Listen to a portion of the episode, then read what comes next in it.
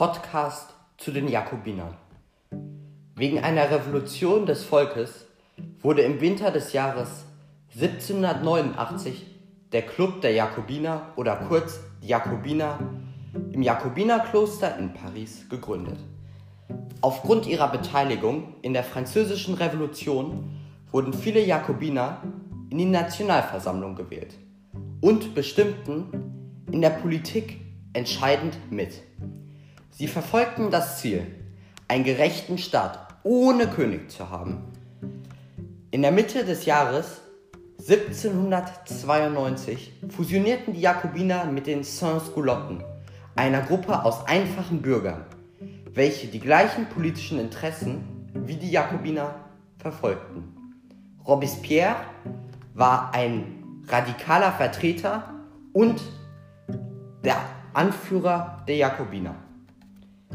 Im Jahr 1793 erreichten sie ihr Ziel mit der Hinrichtung des Königs. War es ein Schrecken oder eine Befreiung? Wie konnte es dazu kommen? Nach der Revolution im Sommer 1789 gab der König im September seine absolutistische Macht ab und die Politikform änderte sich zu einer konstitutionellen Monarchie. Hierbei hatte Ludwig XVI. immer noch viel Macht, aber die Hälfte der Macht lag in der Nationalversammlung. Nach mehreren Fluchtversuchen wurde Ludwig kurzfristig suspendiert. Dies war aber für seine Gegner nicht genug. Nachdem am 27. August 1791 Frankreich der Krieg erklärt wurde, kam es im Folgejahr zu verheerenden Niederlagen und der König setzte sein Veto sehr fragwürdig ein. In der Mitte des Jahres 1792 fusionierten die Jakobiner mit den Sans-Culotten in einen politischen Zusammenschluss. Die roten Zipfelmützen sahen Ludwig als Feind denn sie waren für die Beendigung der Monarchie und wollten eine Republik einführen. Als Drohung, äh, als sie eine Drohung von dem Herzog von Braunschweig bekamen, waren sie erbost, weil sie es eine, als eine Kollaboration mit den Feinden sahen. Infolgedessen wurde Ludwig abgesetzt. Dies wurde von den Jakobinern gefordert. Auf diesen Vertrauensbruch wurde Ludwig mit seiner Familie ins Gefängnis einquartiert. Aber nachdem Briefdokumente zwischen Ludwig und den Feinden gefunden wurden, gab es kein Erbarmen mehr und Ludwig wurde im Februar 1793 hingerichtet. Man kann sehen, man kann an vielen Quellen sehen, dass die Jakobiner Ludwig schon viel früher hinrichten wollten. Denn ein Jakobiner, Saint-Just, hat eine schriftliche Argumentation dem Gericht eingereicht, den König hinzurichten. Denn er wollte, wie alle Jakobiner, die Monarchie beenden. Dieses Schreiben thematisiert die Vergehen von Ludwig und es werden Abstecher nach Rom gemacht. Denn viele der Argumente äh, gehen auf, auf die Hinrichtung von Julius Caesar zurück. Denn Ludwig wird auch als Mörder des Volkes. Und er, er soll genauso hingerichtet werden. Und Ludwig ist ein Barbar. Außerdem wird Ludwig als Frevler bezeichnet und ohne Ludwig könnte die Freiheit der Bürger nicht garantiert werden. Nachdem die Jakobiner mit ihrer Forderung erfolgreich waren, begann die Schreckensherrschaft. In der Zeit nach Ludwigs Hinrichtung gab es viele Karikaturen. Aber wir haben eine ganz besondere vorliegen.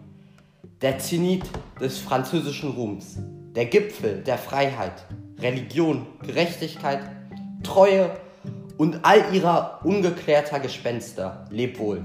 Ein ganz schön langer Titel für eine solche Quelle. Mein Kollege Tobi wird euch seine Einschätzung zu dieser Quelle geben.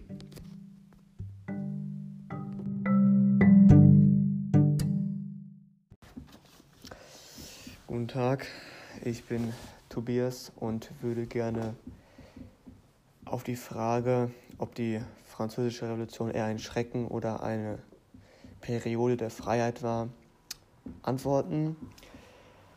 Die Französische Revolution wird ja im Allgemeinen eher als ein Freiheitssymbol und ähm, hier auch Egalité, Fraternité und Legalité, also Freiheit, Brüderlichkeit und Gleichheit dargestellt. Es, hat ja auch viele positive Effekte gehabt, diese Revolution.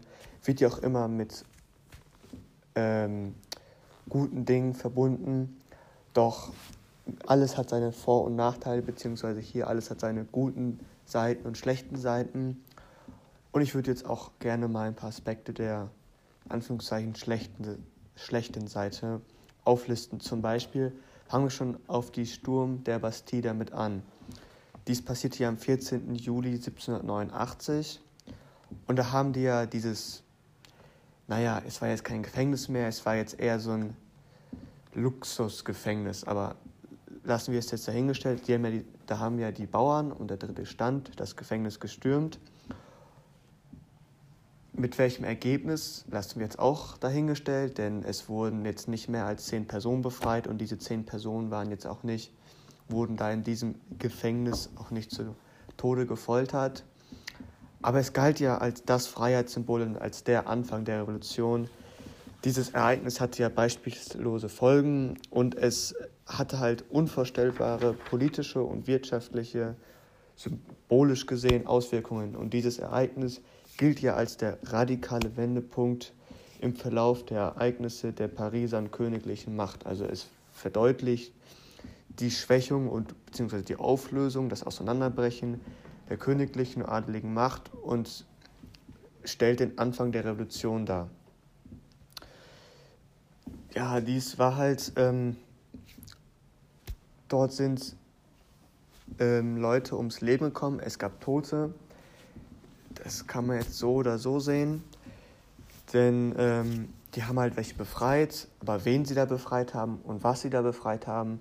Es war jetzt auch nicht so, dass das, das Gefängnis war noch nicht mal ansatzweise befüllt. Es waren, glaube ich, sechs Leute oder so da. Und naja, es war halt sehr gewaltsam, ohne Verhandlungen. Es, es gab ein paar, aber es war halt einfach wirklich wie soll ich sagen, es war gewaltsam, skrupellos und einfach nur sehr radikal. Und äh, die Hausaufgabe war ja auch letztens eine Karikatur zu analysieren. Der Zenit des französischen Ruhms, der Gipfel der Freiheit, Religion, Gerechtigkeit, Treue und all ihr Gespenster unaufgeklärter Geister lebt wohl, so hieß die ja, die 1793 von ähm, James Gilway oder wie auch immer gezeichnet wurde. Und die greift ja auch nochmal die negativen Aspekte der Französischen Revolution auf. Denn zum einen ähm, sieht man ja auf diesem Bild schon alleine ein sehr, ja, schon fast wie ein Kriegsfeld. Denn ähm, zum Beispiel der Geige spielende Mann, bei dem handelt es sich um einen St. Culotten und er steht für die ganzen Massaker, also diese grausamen Massenmorde, die zu dieser Zeit, sprich in diesem Abschnitt der Französischen Revolution stattgefunden haben. Und die Brutalität dieser Zeit werden auch durch die beiden blutigen Dolche dargestellt, die er halt hinten am Rücken hatte. Die gelösten Fesseln, die er anhat, repräsentieren die Befreiung jeglicher Macht, an der alle Sansculotten noch vor kurzem gebunden waren. Das war halt so.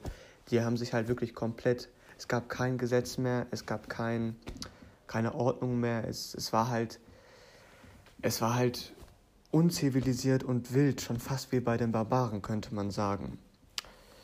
Genau, und ähm, die ähm, zwar lebt, lebte, befand sich der dritte Stand in einer sehr misslichen Lage und hatten sehr schwierige Lebensverhältnisse. Und das zeigt zum Beispiel jetzt auch ähm, bei der Karikatur jetzt nochmal verbunden, die äh, kaputte Kleidung und der bloße Hintern. Und damit war halt auch automatisch eine äh, Distanzierung oder gesellschaftliche Lücke, wie man es auch immer nennen möchte, von dem Adel zu dem niedrigen Stand ähm, verbunden. Äh, hier sieht man, also ich halte mich jetzt, ich hoffe es okay, an der Karikatur auch teilweise ein bisschen fest. Man sieht ja auch viele Männer, die erhangen worden waren. Und dabei handelt es sich ja auch um Mönche und um Bischöfe. Das sind ja, die repräsentieren ja die geistliche Seite, also die Kirche. Wie die Kirche sich damals verhalten hat, ob die jetzt wirklich sehr christlich war, so oder so, kann man nicht sagen. Aber alleine der Fakt, dass ein Bischof, ein Vertreter der Religion, also ein sehr hoher Vertreter sogar, und Mönche, und ich glaube jetzt nicht wirklich alle Mönche waren korrupt und so wie ein paar Bischöfe erhangen worden waren, war ja auch jetzt nochmal ein Zeichen, dass man sagen konnte, eine Revolution, ja, sie war nötig, aber man hätte es nicht auf diesem Wege machen müssen. Es, und das wollte ja auch dieser Karikaturist, dieser James Gilway, ausdrücken. Aber dazu komme ich jetzt noch später. Und auch sieht man ja auf dieser Karikatur einen Richter, der tot da hängt. Also es sind ganz viele gehangen worden und auch keine unbedeutenden Leute. Und das wollte dann, und das zeigt auch auf, dass Gesetz und Ordnung zu dieser Zeit keine Rolle spielten. Das war wirklich wie bei den Barbaren. Da gab es wirklich keine Manieren, jetzt sozusagen. Auch dass der König da äh, hingerichtet worden war, war nochmal ein Zeichen der Revolution. Und es wurden halt wirklich alle, okay, jetzt nicht ins, man könnte sie jetzt nicht ins Gefängnis bringen, aber man könnte es auf einem anderen Wege lösen. Man könnte sie verbannen oder man könnte es machen, aber sie wurden halt wirklich alle brutal, skrupellos, rücksichtslos hingerichtet und alle getötet. Und wenn jemand äh, und wenn die nicht ins Bild passten, dann wurden die einfach weg damit. Und das war ja auch diese Jakobinerherrschaft. Es war ja auch diese Schreckensherrschaft. Die Jakobiner, das war ja eine ganz radikale Gruppe, war das ja. Die haben halt wirklich, wenn du nicht deren Vorstellung äh, entsprachst oder du politische Differenzen hattest mit denen, dann konnte es schon ganz schnell sein, dass du ganz schnell weg von der Bildfläche war. Und das war ja, ich meine, das ist ja nicht in Ordnung sozusagen. Das ist ja eine Meinungsfreiheit, eine gewisse Meinungsfreiheit und auch die ganzen Dinge. Und die waren damals halt eigentlich möglich. Es war halt eine sehr schwierige Lage.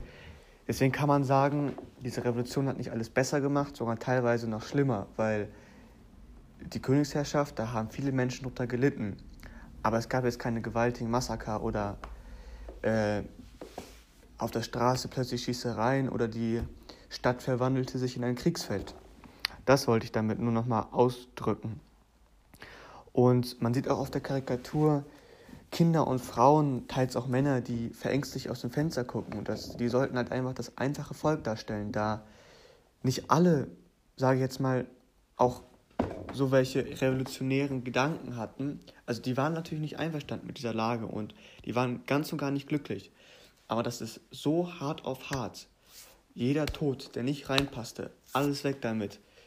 Kämpfen, kriegen, keine Ordnung mehr. Das wollte das einfache Volk ja da auch nicht erreichen. Es wollte Frieden haben, aber diese Jakobiner, die hatten, das, war ja das komplette Gegenteil von Frieden. Und das wäre halt jetzt dieser Aspekt, der jetzt eher so sagt, so naja, die, hat, die französische Revolution hatte auch ihre nicht so guten Dinge an sich. Und das wollte ich hier nochmal nur noch als äh, hier nochmal nicht unangesprochen lassen.